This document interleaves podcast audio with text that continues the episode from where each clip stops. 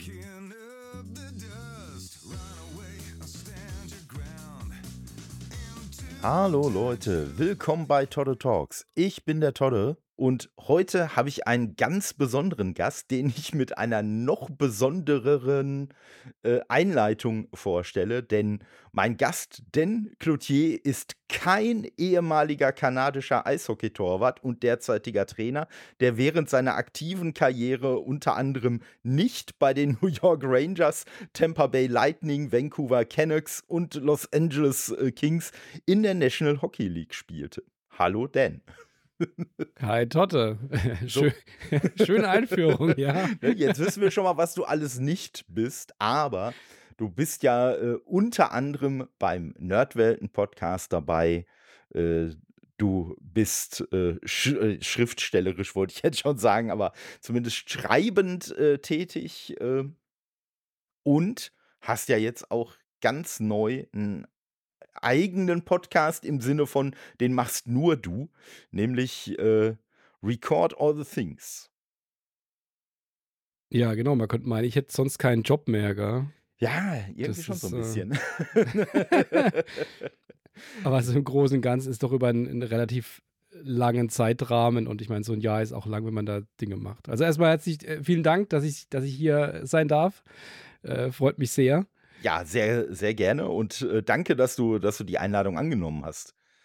Ja, sehr gern. Ist mir nach der Einführung. Ich muss noch hinzufügen, ähm, ich bin auch im Gegensatz zu meinem ähm, Namenskollegen, der ja nochmal zwei Jahre älter ist als ich, auch nicht kampf- und streitlustig, weil laut Wikipedia hat er in seiner Zeit bei den New York Rangers die gesamte Bank des Lokalrivalen New York Islanders zu einer Schlägerei aufgefordert. Also das mache ich maximal mit dem Hardy, aber dann hat es auch einen guten Grund. Das stimmt, das stimmt. Also, aber wolltest du damit jetzt andeuten, dass Hardy die Ersatzbank von Nerdwelten ist? Nein. Das, über sowas spreche ich dann nur im, im Bäckerbereich. nee, das, das ist auf jeden Fall gut. Und äh, ja, also, ne, du, du tummelst dich auf jeden Fall auch fleißig so im, im äh, Videospiel-Retro-Bereich. Äh, ja, wie bist du denn, wie bist du denn da dran gekommen? Ich vermute ja mal, wahrscheinlich ganz verrückt durch den C64? Fragezeichen. ja, äh, völliger Exot, genau. Ja. Ja. ich hatte vorher, ich weiß gar nicht genau was für einen, aber irgendeinen VCS-Klon. Ähm, da gab es ja ganz viele in den, in den 80ern, wo man einfach nur so Pong und Fußball und Tennis und sowas spielen konnte. Und es war am Ende aber immer das Gleiche, aber man hat eine andere Taste gedrückt.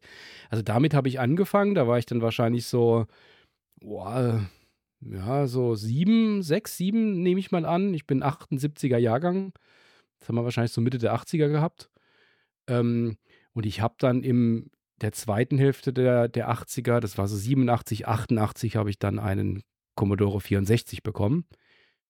Und damit bin ich auch eingestiegen, genau. Ähm, den hatte ich so, ich glaube, so drei Jahre etwa, bis dann der Amiga kam. Den habe ich relativ spät dann bekommen, in den frühen 90ern. War auch für mich ein ganz prägendes System. Wer dich, Und- wer dich sonst schon mal irgendwo erlebt hat, der dürfte das wissen. Und alle Ja. anderen wissen es jetzt. Spätestens jetzt, genau. Genau. Und ich habe, aber ich bin dann auch, das war so in der Zeit 93, 94, als so der große Abgesang auf den Amiga war und so die ganzen großen AAA-Titel auf DOS erschienen und man darauf gewartet hat, dass jetzt endlich ähm, Indie 4 umgesetzt wird und wurde es dann mit elf Disketten, man konnte es kaum spielen und Wing Commander konnte man auch nicht spielen und X-Wing hat es sowieso nicht geschafft. Auf den Amiga bin ich dann irgendwann 93, 94 dann auf den PC übergegangen, damals 386er mit 40 Megahertz und bin dem bis heute treu geblieben. Also nicht dem 386er, mittlerweile ist es etwas aktueller.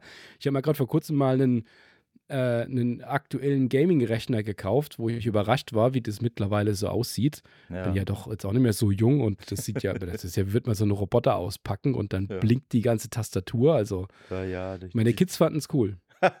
Also dieses, dieses RGB-Zeug, muss ich sagen, da bin ich ja so gar kein Freund von. Also Gerade wenn das dann auch noch so in, in so verschiedenen Farben und so dann leuchtet. Nee, das, das brauche ich nicht. Also mein, mein äh, Notebook, was ich verwende, ja gut, das hat beleuchtete Tasten, damit man halt als, als äh, Maulwurf da auch rumtippen kann, aber das war's dann schon. Ja, also ich hatte, bevor ich Hindenburg installiert habe und Discord, habe ich erstmal geschaut, wie ich das hinbekomme, dass die Tasten nur noch eine Farbe Ja, leuchten und nicht mehr so du durchblinken. das kann ich Genau. sehr gut nachfühlen. Wobei, du hast ja, du hast ja von, von äh, kurz Wing Commander erwähnt. Ich, ich bin ja immer noch davon überzeugt, dass die Variante von Wing Commander, die ich damals auf dem Amiga gespielt habe, dass die gar nicht äh, so die Dia-Show war, wie das heute immer gesagt wird. Aber naja, gut. Das kann, das kann ich jetzt Also- nicht mehr belegen. Wahrscheinlich lag es eher an meiner Wahrnehmung als an der Technik. Also das ist die Frage, was für ein Amiga du hattest. Also wenn das ein 500er war, da kann ich mich, obwohl mir waren ja einiges gewohnt damals, aber auf dem 500er mit, der, mit einem Megabyte, das war faktisch nicht spielbar. Also ein Freund von mir, der hat es durchgespielt, aber Ja. der, also der ist richtig hart im Nehmen. Ich habe das, hab das irgendwann aufgesteckt. Ich habe es dann auf, äh, sehr schnell dann auf DOS nachgeholt und mit der wunderschönen VGA-Grafik hat es natürlich noch mal, Ja. auch nochmal mehr Spaß gemacht, wenn es dann nochmal flutscht. Ne, Es war tatsächlich damals auf dem, äh, auf dem sehr unnormalen Amiga vom äh, äh, damaligen Freund meiner Schwester.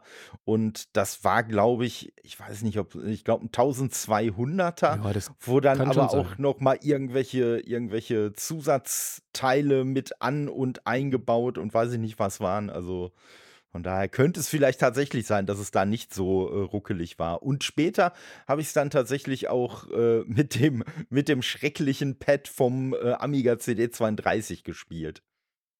Auch das Ja, ja, gelang mir irgendwie. Ja, das Problem mit Pad das zu spielen, ich habe es zeitweise auf DOS dann auch mal auf Tastatur und so probiert.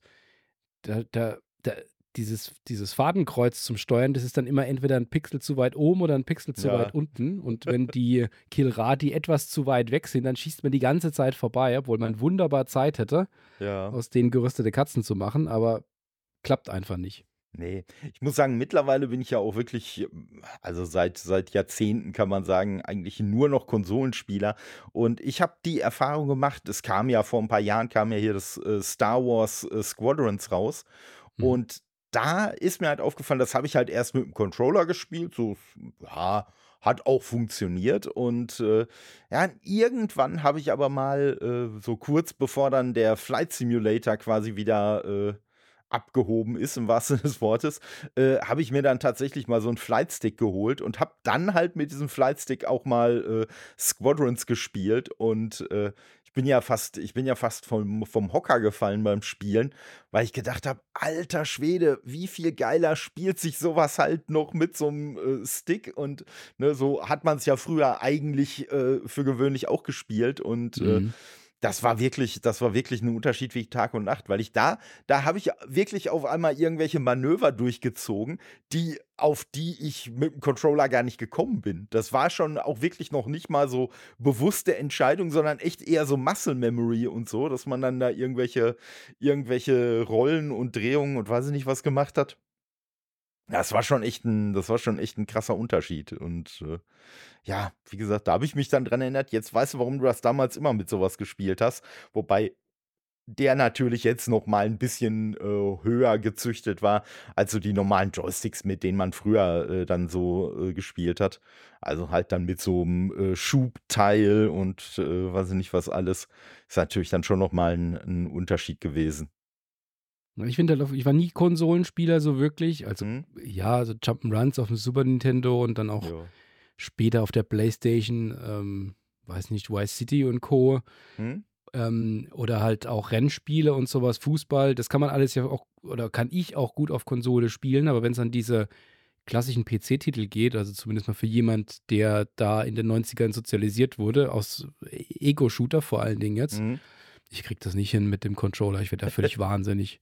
Und Da, mit der Maus fällt mir das so leicht zu Ja. spielen, deswegen, ja, ich sag mal, die Präzision mit, mit äh, ne, hier Maus und Tastatur ist bei sowas natürlich ganz anders, aber wenn man es halt, wenn man dran gewöhnt ist, dann kommt man da auf jeden Fall auch mit klar. Und es liegt natürlich auch daran, dass halt, klar, äh, moderne Titel sind ja auch alle von der Steuerung äh, zumindest optional auch alle darauf äh, angepasst, dass sie auch mit einem Controller vernünftig gespielt werden können. Aber klar, das kommt natürlich trotzdem darauf an, ob man das auch nur im geringsten gewöhnt ist oder äh, ob man äh, da halt dann trotzdem sagt, so, nee, das äh, fühlt sich nicht so an, wie es sich anfühlen soll. So ähnlich wie gesagt es bei mir halt dann mit diesen Flugtiteln äh, war, die sich dann halt auch einmal mit dem Joystick ganz anders gespielt haben als mit dem Controller. Ihr habt in einem gewissen Alter, ähm, äh, ist man da auch nicht mehr so flexibel. Das ist mir jetzt bei mir schon aufgefallen.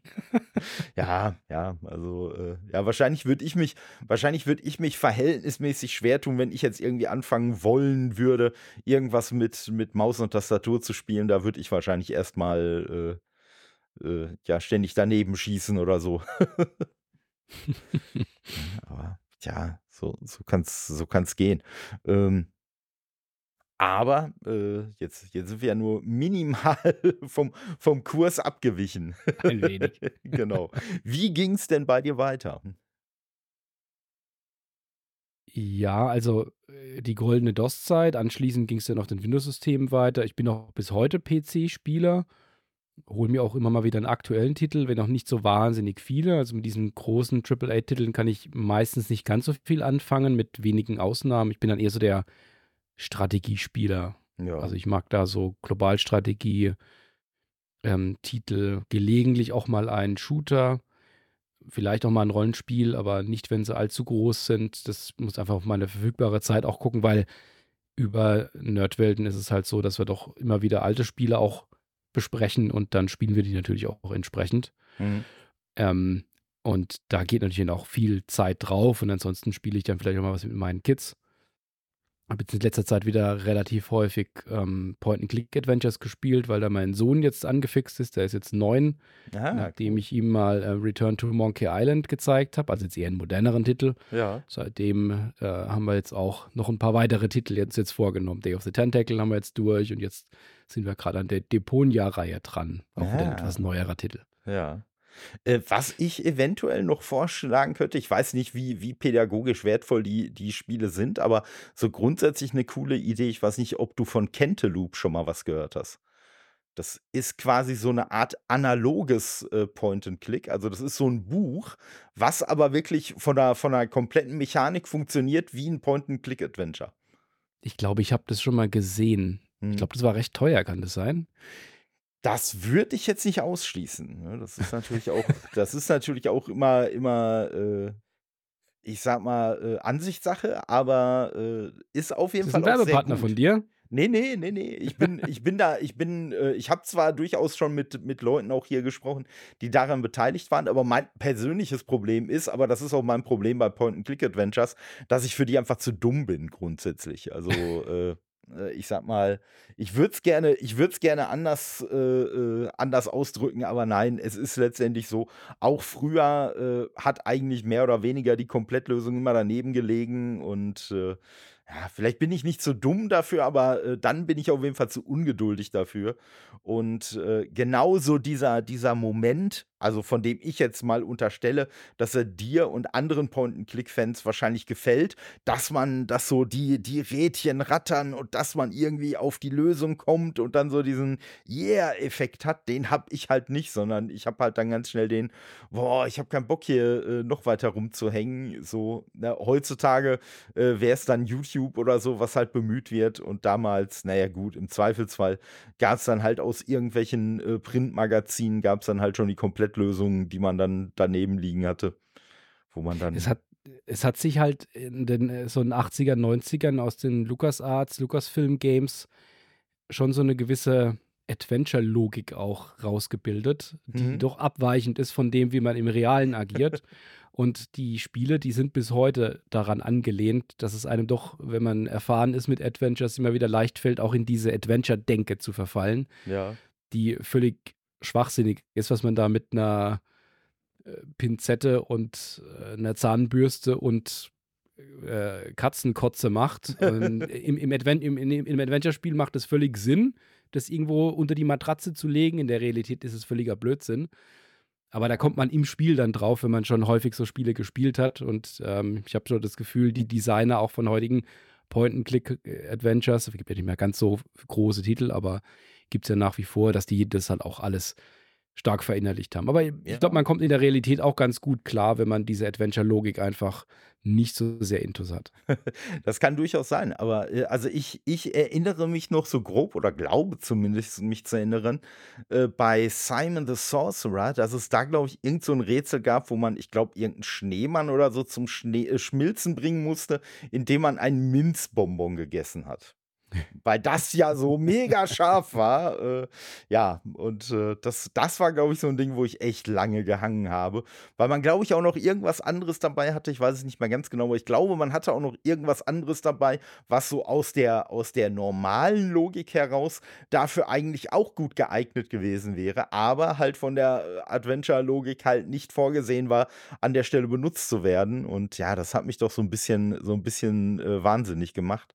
Und äh, ja, dahingegen hatte ich zum Beispiel bei hier Baphomets Fluch, bei der berüchtigten Ziegenstelle, Mhm. habe ich keine Probleme gehabt. Das, das hat sich für mich Ja, sofort erschlossen. Das war sofort klar, ja gut, ne, dann musst du das halt irgendwie so und so machen, dass sie wegrennt und dann schnell dahin flitzen und so. Also das war wiederum was, womit ich mich halt nicht schwer getan habe. Das, Das kam müsste mein für Denken. dich- Ja. Es müsste einfach für dich mehr Spiele geben mit so Ziegenrätseln. Das Genau, ist, äh, genau. Ziegenrätsel das Spiel. Das, das wär's dann. ja, das, das Schlimme ist bei diesem gerade schon erwähnten Cantaloupe, ähm, da hast du sogar, du hast sogar äh, so ein bisschen in Anlehnung an die moderneren Spiele, hast du sogar so eine Hilfefunktion, die du benutzen kannst. Aber selbst die hat mich irgendwann nicht mehr gerettet. Also. Ja, und äh, aber wie gesagt, ist auf jeden Fall Mhm. echt, echt äh, cool. Sind auch äh, zumindest so beim, beim Art Department sind da auch Leute äh, mit bei gewesen, die auch an den beiden äh, neueren Larry-Spielen gearbeitet haben. Mhm. Ne, an Wet Dreams Don't Dry und Wet Dreams Dry Twice.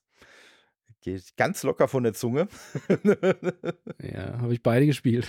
ja, ne, und äh, wie gesagt, ja, den äh, mit dem, mit dem äh, Falco, der war ja auch äh, da äh, dann nicht auf der, auf der künstlerischen Seite beteiligt bei Larry.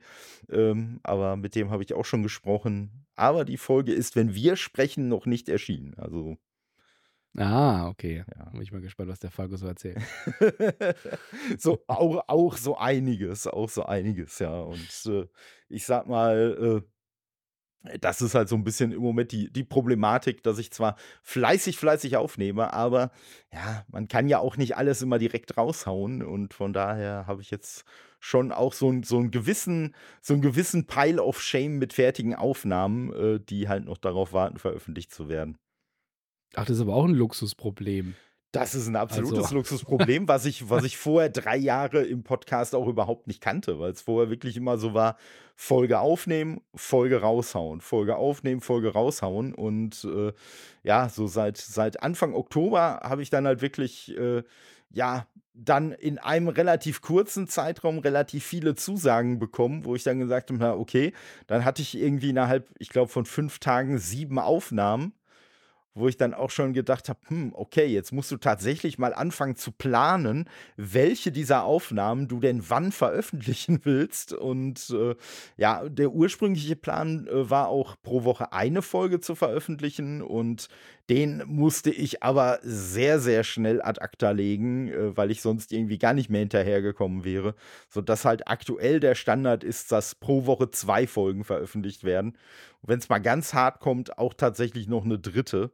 Aber das sind dann eher so Ausnahmefälle, wenn zum Beispiel es bei einer Folge extrem viel Sinn macht, dass sie zu einem bestimmten Zeitpunkt halt erschienen ist und ich da einfach grundsätzlich schon andere Folgen geplant habe. Dann kann es auch, mal- kann's auch mal dazu kommen. Aber ja, eindeutig ein Luxusproblem. Aber ich habe im Gegensatz äh, zu euch, äh, wenn, wenn ihr jetzt hier bei Nerdwelten was macht, da habt ihr ja auch einen ganz anderen Rechercheaufwand und so, als ich den habe, wenn ich mich einfach mit Leuten unterhalte. Ja, das hat sich vor allen Dingen über die letzten Jahre halt immer mehr gesteigert. Wir haben halt Mhm. ein gewisses, ja, gewisse Qualität, gewisses Niveau. Also ich will jetzt ohne Eigenlob, ich meine jetzt rein, was, was der Aufwand angeht und wie wir den Rahmen, den wir setzen und was wir alles behandeln wollen, mit den Hintergründen, mit unseren eigenen Eindrücken, Hm? dass da ja einfach viel Zeit drauf geht. Und mittlerweile gehen ja die, unsere Stunden, unsere Folgen auch eher Richtung zwei Stunden. Gerade ist wieder eine, eine geschnitten. Die habe ich auf eine Stunde 59 gebracht, aber ich schneide auch Hey. sehr hart. ähm, da, da äh, ist es gut, dass wir zu dritt sind und dass vor allen Dingen auch der Hardy jemand ist, der so ein Arbeitstier ist und der sehr, sehr viel zuliefert. Also der macht gerade, wir haben immer einen, Führenden, der so verantwortlich ist für das Skript ähm, und der andere trägt dann eher noch bei und gucken, dass wir da beide aber jeweils recherchieren und auch beide spielen und uns dann eben treffen, aber trotzdem so einen gemeinsamen Leitfaden haben. Hm? Und da haben wir schon sehr, sehr ausführliche Skripte, über die wir dann auch drüber gehen. Ähm, aber dadurch, dass wir zu dritt sind, können wir halt auch vieles abdecken. Gelegentlich mal noch einen Gast und dann blättern wir uns auch durch Zeitschriften, was vielleicht auch mal nicht ganz so rechercheintensiv ist. Aber so diese reinen klassischen Spielefolgen, wenn wir über einen großen Titel sprechen, da gehen schon einige Wochen ins Land, bis das fertig ist. Das ist wahr. Ja. ja, das ist natürlich auch so ein, so ein Luxus, den ich mir noch gönne, dass ich äh, halt einfach sage, was es, weil es auch wirklich einfach zu, zu meinem Konzept hier von, gerade von diesen Gesprächsfolgen äh, passt, ist halt einfach die Tatsache, dass ich sage, ich möchte, dass das organische Gespräche sind. Von daher wird da auch in der Regel nichts geschnitten. Es sei denn, was weiß ich, du äh, verrätst gleich aus Versehen deine Privatadresse oder sonst was oder reißt Privatadresse. irgendeinen Auftraggeber rein oder sonst was, dann würde ich das rausschneiden, aber äh, ja, für gewöhnlich äh, wird halt am, an, am Anfang mal kurz noch so ein bisschen gekappt und am Ende und äh, klar, es wird so noch so ein bisschen, es wird noch so ein bisschen der, der äh, Klang optimiert im Rahmen meiner, meiner kleinen Möglichkeiten, aber wie gesagt, bei mir steckt relativ, relativ wenig Vor- und Nachbereitungsarbeit äh, darin. Habe ich Das- auch, wie ich glaube, die meisten Leute nicht viel Spaß dran. Ja, es kommt drauf an, man kann sich da schon drin verlieren, aber ja, da muss man schon A, etwas der Typ für sein und vielleicht auch gute Werkzeuge haben, dass man auch merkt, dass es vorangeht. Aber ich brauche auch immer sehr lange zum Schneiden, weil ich entgegen meiner sonstigen Natur da sehr, sehr genau bin. Hm? Ähm, und dadurch für so eine Zwei-Stunden-Folge brauche ich mehrere Abende, bis das wirklich geschnitten ist. Und dadurch, dass wir ja bei Nerdwelten auch schon lange mit Kapitelmarkern arbeiten, wo ja auch nochmal jeweilige Bilder hinterlegt sind, die Shownotes noch dazu, ähm, da äh, kommt dann schon einiges an, an Aufwand zusammen. Ja. Im Gegensatz jetzt zu dem äh, zweiten, was du schon angesprochen hattest, ist vielleicht dann ganz ähnlich zu sehen jetzt zu deinem Projekt bei mir, Record All the Things, das ich ja vor kurzem gegründet habe. Da versuche ich auch sehr kurze Folgen zu machen. Das ist so ein, wenig die Antithese zu, zu meiner Nerdwelten-Beteiligung. Dort mit viel Aufwand, endlos lange Folgen und zu zweit. Und hier bin ich alleine, meistens kurze Folgen, zwischen 10 und 25 Minuten aktuell, ohne große ähm, Kapitelmarker-Einteilung. Eher Themen, die mich sowieso interessieren, über die ich sowieso rede. Ich merke zwar, dass jetzt der Aufwand da so nach und nach auch etwas hochgeht, wenn man jetzt eine Folge zu etwas Bestimmtem macht und sagt, naja, da will man aber auch viele Informationen reinbringen, dann ist dann doch wieder etwas Re Recherchewand hinten dran. Aber der hält sich dann doch im Rahmen und das ist für mich eher auch nochmal so ein Ventil, wo ich jetzt auch nicht so sehr den Druck habe, immer wieder was ähm, in, einem, in einer harten Taktung zu veröffentlichen und ich kann das so machen, wie ich auch gerade Lust habe. Aber ich habe da auch so viele Ideen und so viele Themen noch im Köcher, dass ich da wahrscheinlich auch meine Taktung da nochmal etwas hochdrehe. Ja, ja, wie gesagt, also ne, bei mir, bei mir kam es mehr oder weniger aus Versehen.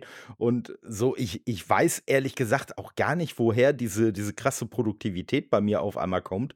Weil, gesagt, ich habe auch drei Jahre vorher schon gepodcastet, aber nie mit so einer Produktivität und so einer Schlagzahl. Und äh, also ich bin jetzt faktisch aktuell so mit den Aufnahmen, die jetzt schon stattgefunden haben und die halt sehr konkret geplant sind, bin ich mittlerweile irgendwo so Ende Februar mit den geplanten Veröffentlichungen. Also ne, das wird dann, das wird dann auch unsere Folge. Also wenn ihr, liebe Zuhörerinnen, die Folge hört, wird es wahrscheinlich schon so Ende Februar, Anfang März sein. Aber aufgenommen haben wir Anfang äh, äh, Dezember.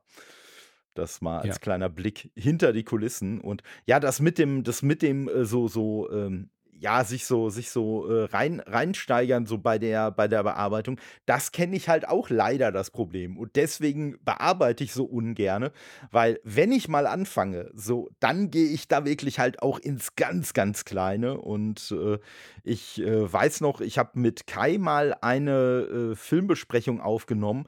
Äh, da war irgendwie ein kleiner Teil, äh, wo dann, wo, wo wir dann gesagt haben, okay, den schneiden wir eben raus. Aber das Problem ist, aus diesem einen kleinen Teil äh, wurde dann letztendlich eine so lange Bearbeitung, äh, dass wir in der Zeit, wo ich die Folge nachbearbeitet habe, hätten wir beide diesen Film noch mal gucken können uns nochmal drauf vorbereiten und die Folge komplett neu aufnehmen können und wären immer noch schneller fertig gewesen als ich mit der Bearbeitung. Also Ja, das Und- passiert. ja, ne, deswegen, äh, ich, hatte, ich hatte zuletzt mal eine Folge, die ich bearbeiten musste. Da äh, war ein Ding, was ich eigentlich rausgeschnitten hatte. Ich weiß nicht, ich glaube, da habe ich irgendwie dann die falsche Datei hochgeladen oder so. Wurde darauf aufmerksam gemacht, habe das dann auch korrigiert.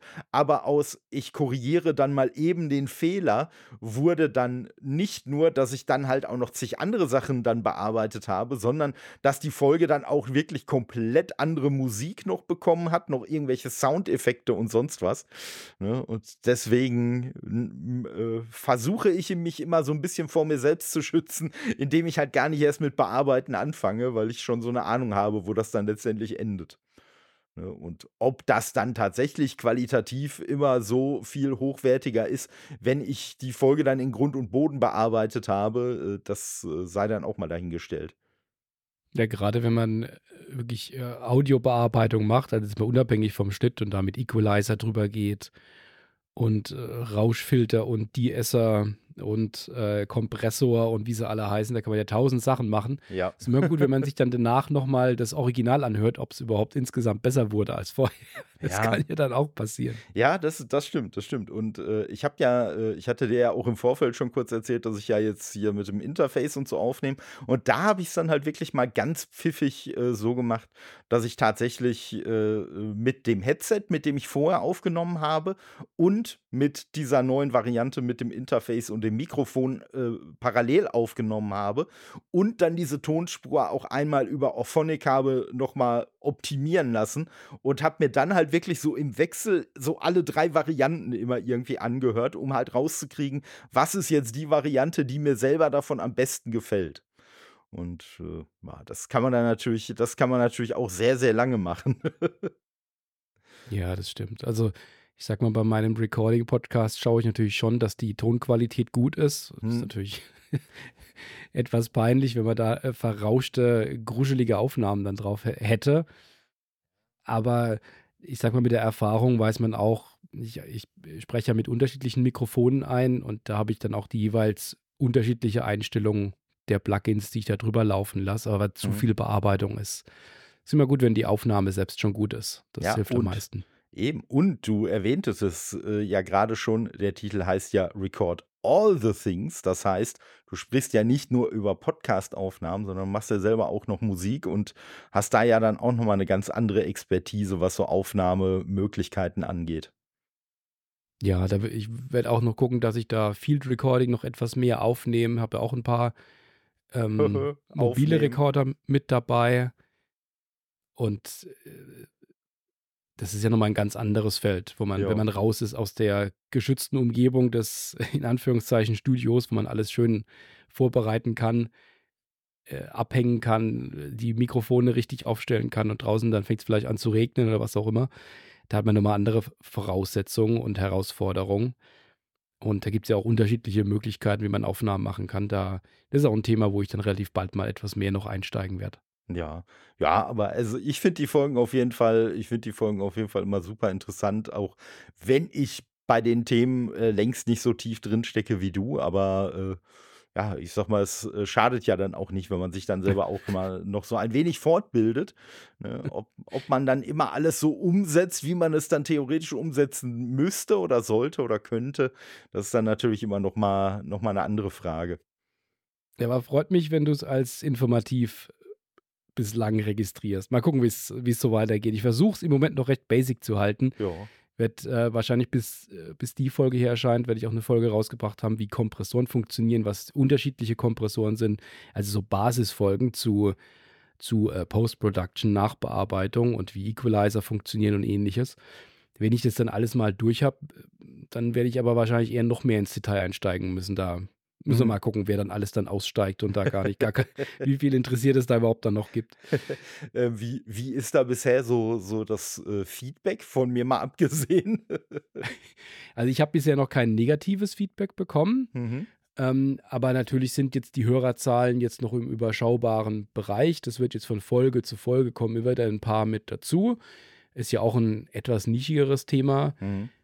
Ähm, jetzt äh, kommen ja eher aus der Retro-Bubble raus und das richtet sich jetzt ja schon eher an Podcaster oder äh, vielleicht auch äh, Hobbymusiker, die eben im Recording unterwegs sind. Das meiste Feedback, das ich bisher bekommen habe, war wirklich von Podcast-Kollegen. Manche, den einen oder anderen habe ich schon verführt, ein neues Mikro zu kaufen. Also mindestens zwei. Okay. mal gucken, ob ich mir da demnächst ähm, Provisionen doch mal, äh, Tantiemen noch mal einhole von dem einen oder anderen Hersteller. ja. Also Aber was- ja, ja. mich, also mich fasziniert das Thema einfach und ich habe gemerkt, dass ich da Gott in der Welt von erzähle, ungefragt, auch Leute, die es überhaupt nicht interessiert. Ich habe gedacht, dann, dann kann ich es auch aufnehmen und dann finden sich vielleicht ein paar, die es interessiert. Da muss ich sehr lachen, weil das, weil das eigentlich so, so mein Impuls gewesen ist, überhaupt mit Podcast anzufangen. Weil ich habe lustigerweise, also nicht, nicht äh, im Zusammenhang mit Corona, aber ich habe halt lustigerweise wie viele andere auch 2020 angefangen. Aber das war halt wirklich auch äh, äh, so, so vor dem Hintergrund genau das, was du jetzt gesagt hast, dass ich mir halt auch gedacht habe, hör mal, ich erzähle eh den Leuten ständig von diesen Themen, ob sie es hören wollen oder nicht. Dann kann ich es ja auch einfach aufnehmen und dann hören sich halt Leute an, die es tatsächlich hören wollen. Genau. Ne? So, dann haben die was zum Anhören und die anderen, äh, ja, denen erspare ich dann mein Gelaber darüber. Ja, die, die, die Menge an Leuten da draußen ist einfach deutlich größer als die Menge, die man so um sich rum hat. Das stimmt. Und äh, da hat man doch dann mehr Chancen, dass es 100 Leute interessiert in ganz Deutschland. Dann kann man sich das niedrigste Thema überhaupt raussuchen, wenn die davon wissen, dass es diesen Podcast gibt. Richtig, richtig, ne? Und ja, am Anfang, am Anfang, als man natürlich noch mit ganz kleinen Hörerzahlen äh, unterwegs war, da muss ich sagen, da habe ich mir so, so die Hörerschaft immer so wie so einen Klassenraum vorgestellt, wo ich so, äh, ne, so am Anfang mal so, hey, guck mal, jetzt irgendwie so Klassenraum zu dritt, äh, zu, zu einem Drittel gefüllt, der dir zuhört, zur Hälfte, ne, kompletter Klassenraum. Irgendwann ging es dann vom Klassenraum in den Veranstaltungsraum von äh, meiner ehemaligen Schule, so, ne, in der, in der Metapher.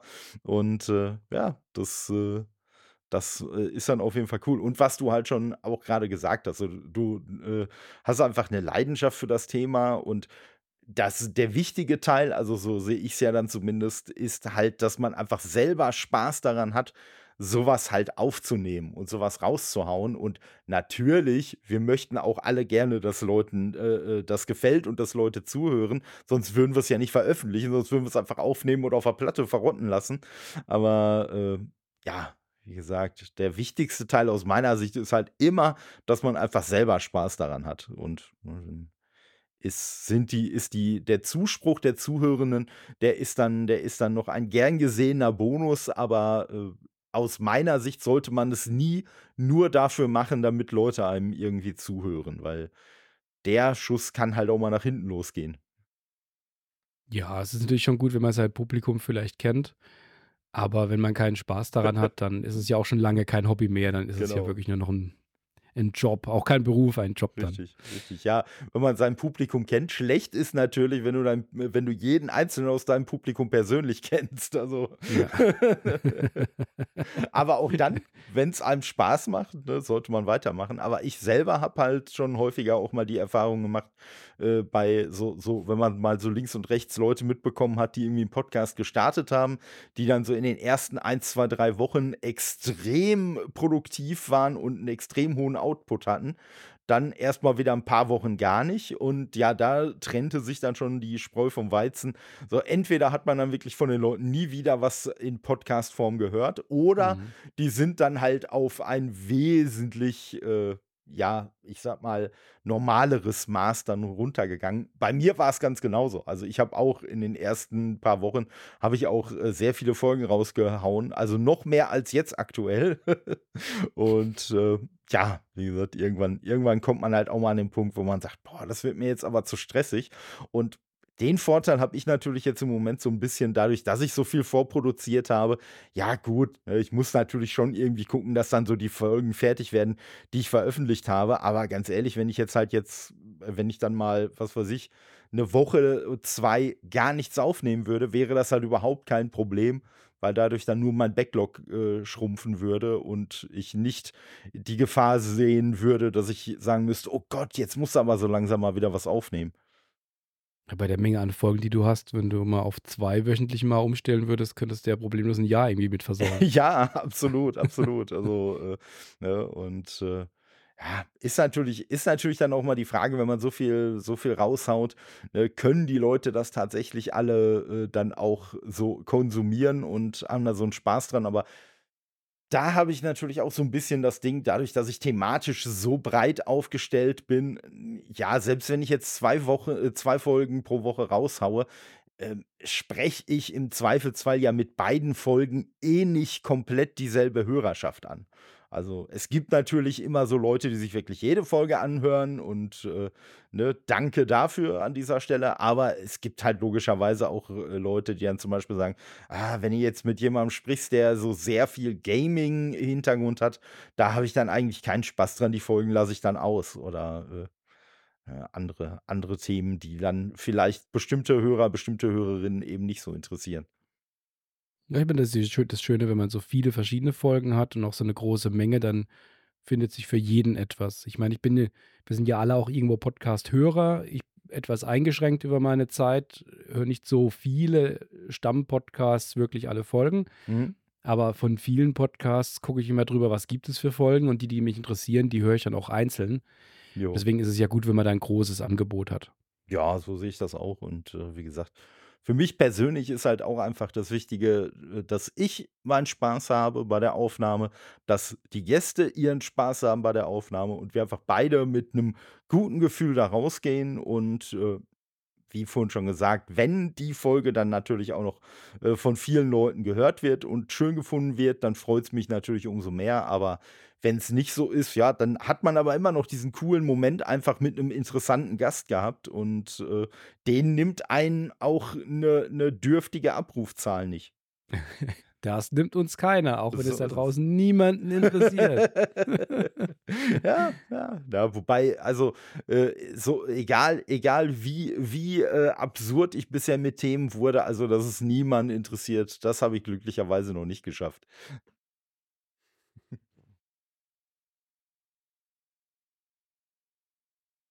Und ich habe schon Märchen besprochen. Also.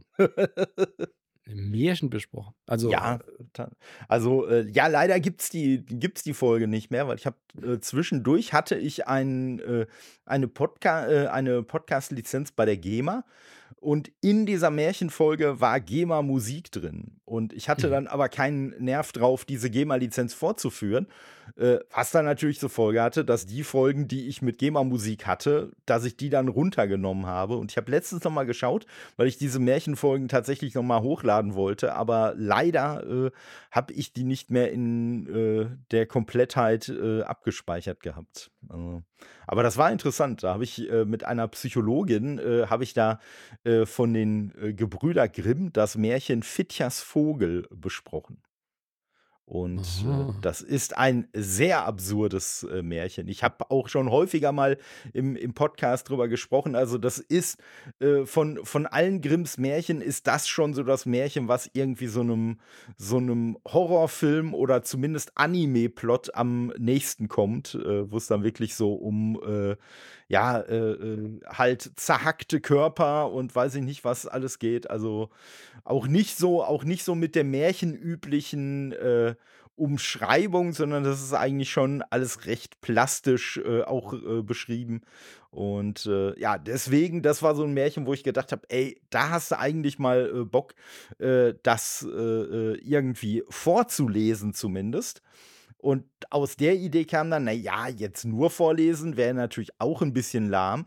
Äh, dann möchtest du auch noch so zwei, drei Worte dazu abgeben. Aber da kam dann halt mein Gedanke, ja, aber jetzt mit meinem äh, gefährlichen Halbwissen da irgendwie zu versuchen, ein Märchen äh, zu interpretieren, äh, könnte vielleicht auch so ein bisschen äh, daneben äh, gehen. Und äh, ja, da habe ich dann mit der Jessica Cartman, die auch bei Behind the Screens bei dem äh, Podcast mhm. mit dabei ist, die habe ich dann angehauen, weil die ja auch als Jungianerin so viel mit so ein bisschen Symbolik und Märchen und Trauminterpretation und so einem ganzen Kram schon was zu tun hatte. Und da habe ich gedacht, hey, mit der könnte das doch gut klappen. Hat auch super geklappt, hat so gut geklappt. Also mein ursprünglicher Plan war, äh, wir machen dieses Märchen und dann noch mal ein ganz kleines, absurdes Märchen innerhalb von einer Folge, die dann vielleicht so eine Stunde, anderthalb dauert.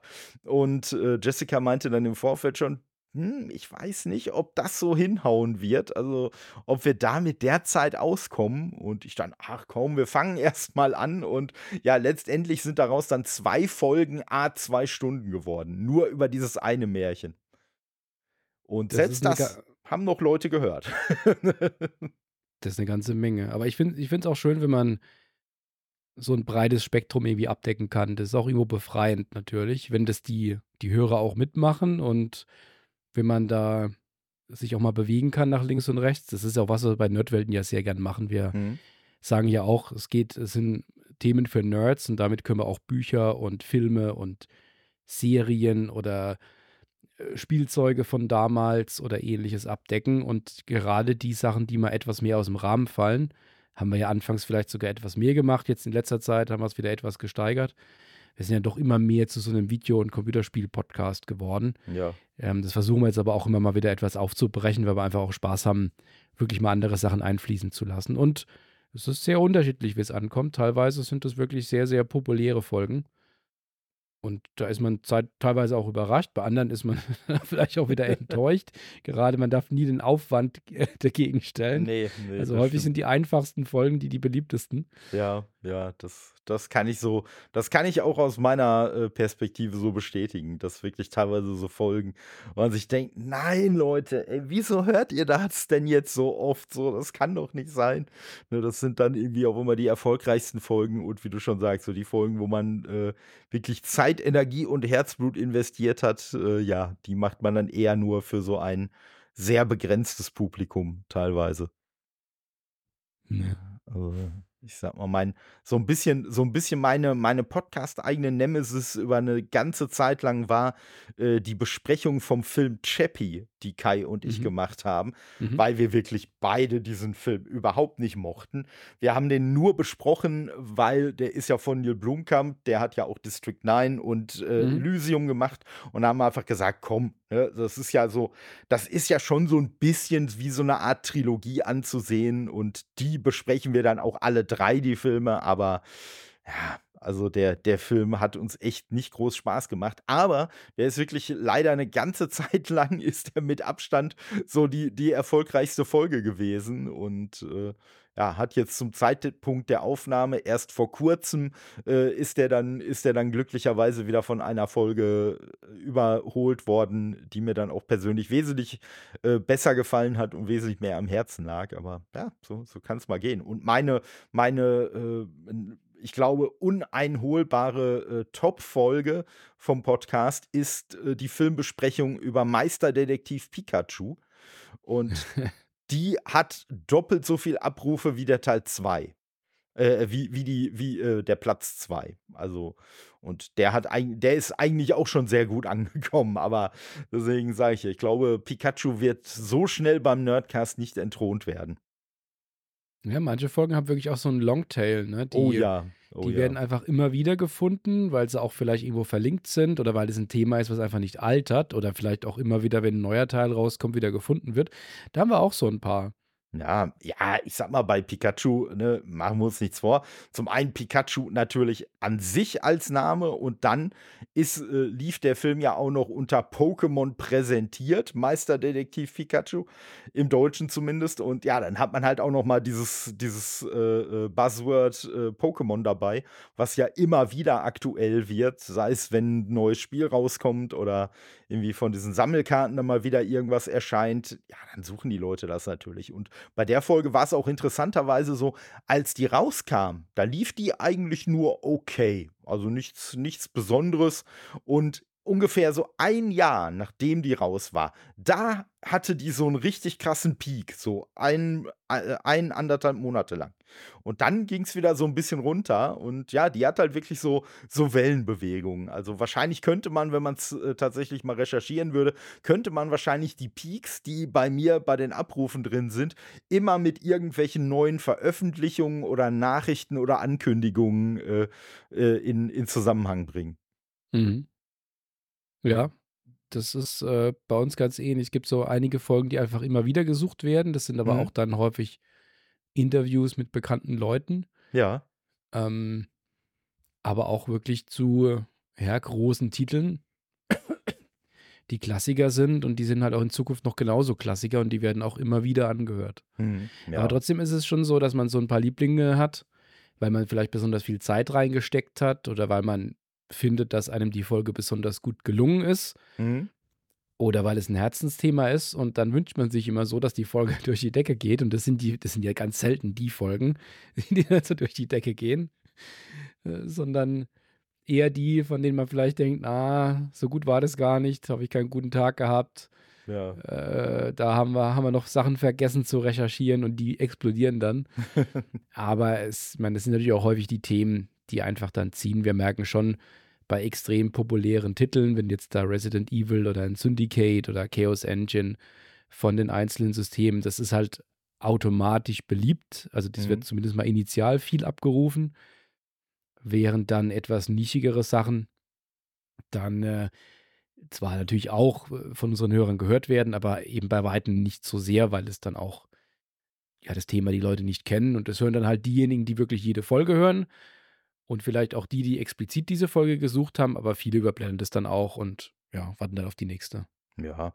Ja, ich muss sagen, also mir geht es halt persönlich auch so, dass ich äh, im Zweifelsfall, wenn jetzt eine von diesen, äh, ich sag mal, Herzensfolgen, wenn die jetzt nicht so abgerufen wird, äh, das kann natürlich auch sehr äh, stark nochmal dadurch so ein bisschen abgefedert werden. Wenn man dafür dann vielleicht äh, zumindest ein bisschen mehr Feedback von den Leuten kriegt und sich die Leute, die die Folge angehört haben, die einfach sehr begeistert davon sind. Ne? Ja. Das Ja. ist dann ja auch noch mal ist dann ja quasi noch mal so ein bisschen so ein so was Eigenes. Ja, und ich muss sagen, mein mein Vorteil in anderen Hinsichten ist es natürlich auch ein Nachteil, aber mein Vorteil ist ja, dass mein Podcast halt überhaupt nicht monetarisiert ist. Das heißt, in die Richtung muss ich mir halt zumindest keine Gedanken machen, dass ich sage: „Oh, ich muss jetzt eine Folge machen, die am besten bei den Leuten auch ankommt“, weil, ne, so, was weiß ich, mit irgendwelchen Supporterzahlen oder so, äh, die die schwinden sonst, äh, ja, die das Problem habe ich halt nicht. Dafür habe ich halt das Problem, dass ich dann quasi meinen Podcast komplett durch meinen Dayjob, äh, finanziere, aber ja, das läuft bisher eigentlich auch noch ganz problemlos. Ist ja bei den meisten so.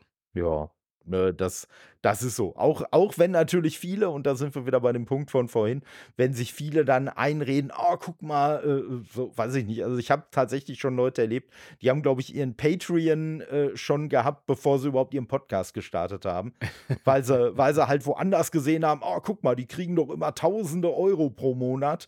Äh, das schaffen wir doch dann bestimmt auch ganz locker.“ Oder ich, wenn die Leute einzeln aufnehmen.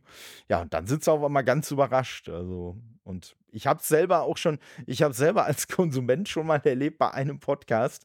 Ähm, die haben halt auch 'n Patreon gehabt und ich bin, glaube ich, äh, dann die haben den seit 2,5 Jahren einfach irgendwann mal so stehen gehabt, ja, und dann war bin ich so verrückt gewesen, irgendwie diese zweite diese zweite Patreon-Stufe, äh, dann bei denen zu wählen und das war so die Stufe, ab der es dann exklusive Folgen für die Hörer gab, wo die natürlich dann auch immer das Problem hatten, dass sie jetzt exklusive Folgen für mich gemacht haben. Weil ich ja der einzige Ja. Unterstützer war zu dem Zeitpunkt. Ja, und äh, ja, ich habe da wirklich so, ich habe da wirklich äh, so ein bisschen äh, die, die Zuhörerzahl so in diesem Patreon-Bereich so langsam steigen sehen und äh, ja, aber auch die waren dann irgendwann am Ende so bei, bei zehn Leuten oder so. Und äh, ja, ist halt dann mal die Frage, ob sich das tatsächlich lohnt, ne? Oder Ja, man, also ne? ich sag mal, wenn man das rein als so ein kleines Goodie hochzieht, ähm, dann hat man halt schon Grenzen, was jetzt die, die, die Follower angeht oder die Unterstützer angeht. Es ist schon so, dass man einfach wirklich einen Mehrwert liefern muss im Bäckerbereich, dass da auch dann Leute bereit sind, etwas für zu zahlen, weil man steht doch in starker Konkurrenz zu vielen, vielen anderen Podcasts oder auch anderen Diensten. Ja. Ähm, und da überlegt sich dann auch jeder. Viele haben vielleicht, dass sie sagen, sie unterstützen zwei, drei Sachen jeweils mit fünf Euro und das war's dann. Und da muss man eben auch reinkommen erstmal. Das stimmt, das stimmt.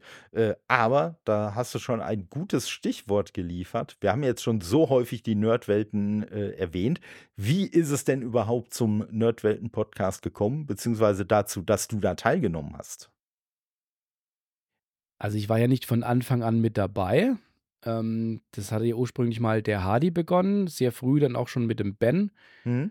Und ich hatte parallel zu dem Zeitpunkt schon eine Weile für die Return geschrieben und hatte bei Facebook eine eigene kleine Seite, Daniel spielt hieß die, wo ich immer über, über Spiele so in ganz kurzen Abschnitten was erzählt habe. Also einfach so ein kurzes Blitzlicht, so als Nostalgie-Schub für Leute. Das war zu dem Zeitpunkt auch, auch relativ beliebt. Da habe ich einfach ein einzelnes Spiel von damals hochgezogen, habe nochmal kurz erzählt, was so besonders war und einfach so kurze Texte dazu gepackt. Hm?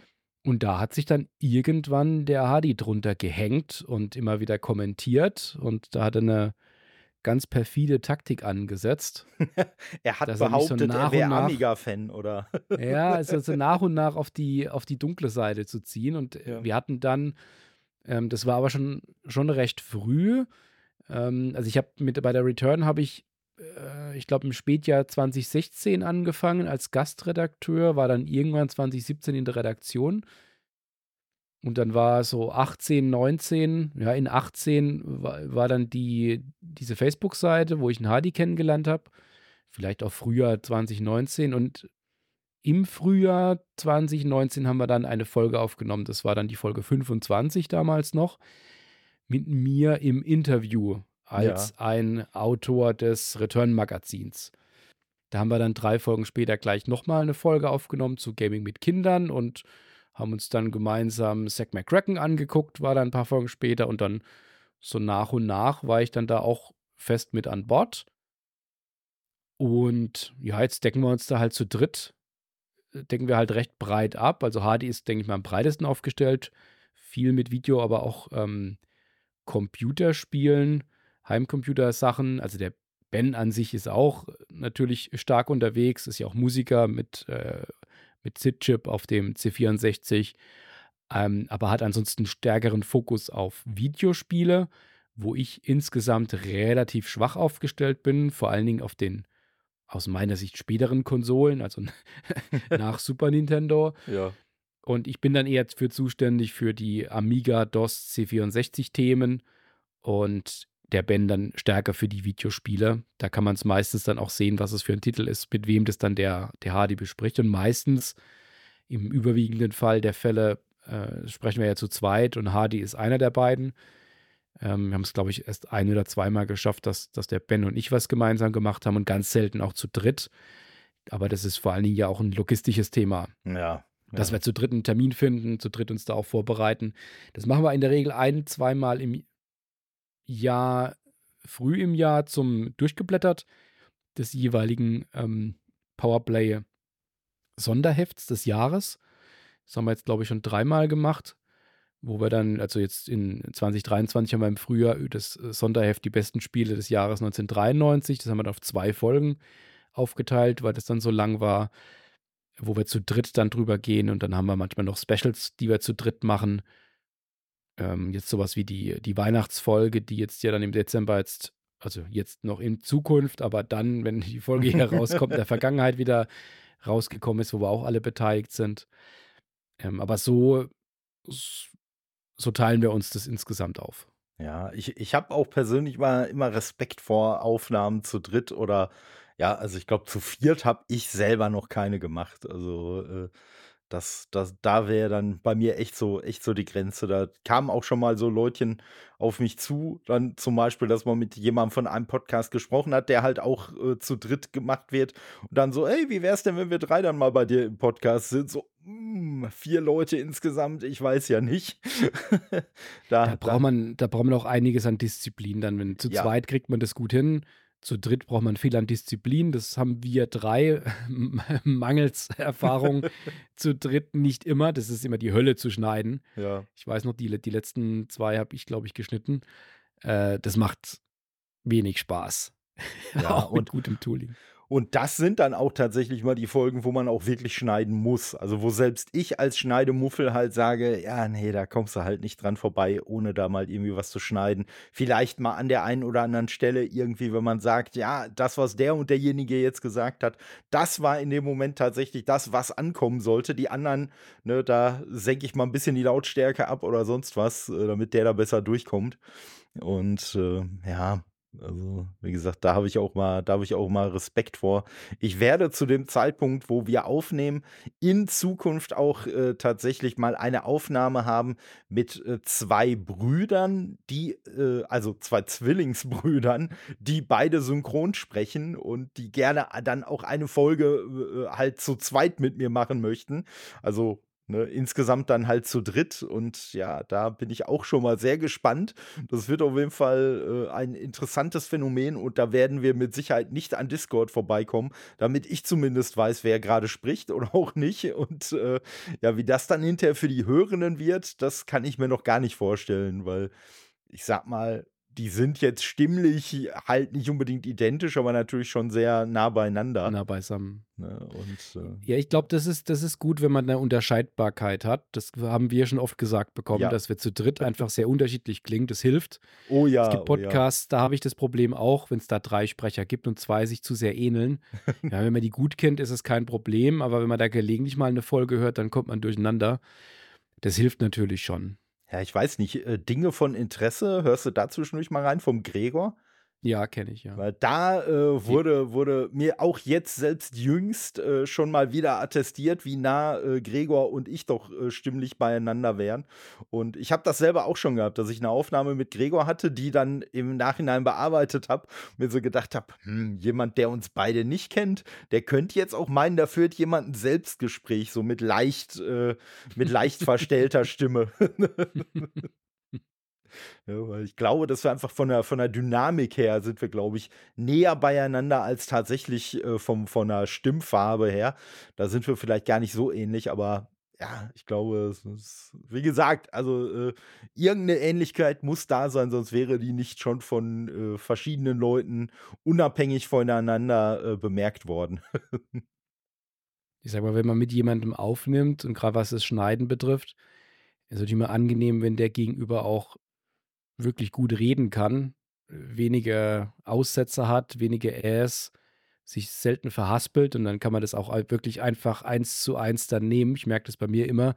Ich bin eher jemand, der mal kurz nach links und rechts ausrutscht oder was nochmal doppelt sagt. und äh, wenn ich dann zusammen mit dem Hardy aufnehme, das ist immer ganz angenehm, weil der redet wie gedruckt. In aller Regel hat da nie einen Fehler drin. Ich glaube, dass das irgendwie so ein Echsenmensch oder sowas ist. Irgendwann kriege ich es raus. Und da ist es dann angenehm, wenn man einen Interviewpartner hat und während des Interviews schon merkt, dass derjenige sich verhaspelt, viele Pausen macht, das Tempo nicht so richtig passt, ständig äh sagt oder andere Mannerismen hat.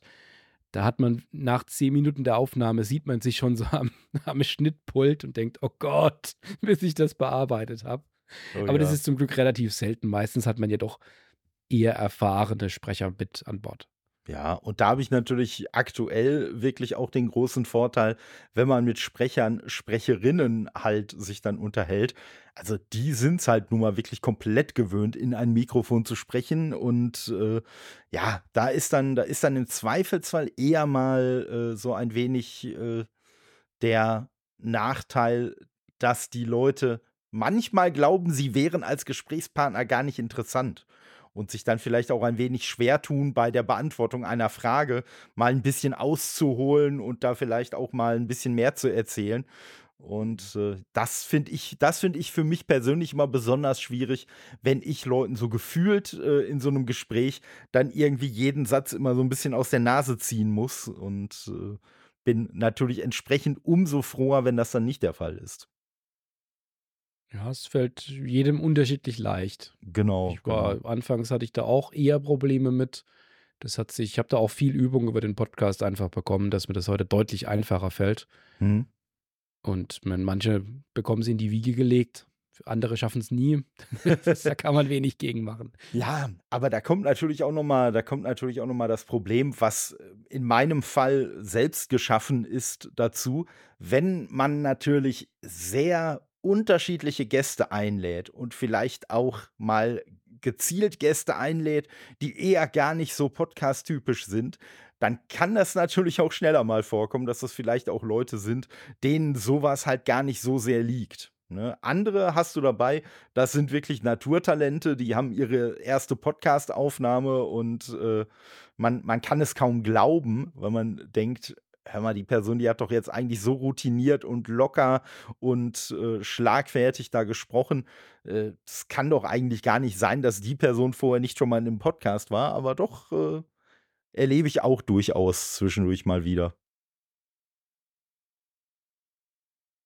Und so, von daher, das, äh, ja, da, da muss man selber dann auch so ein bisschen flexibel drauf reagieren.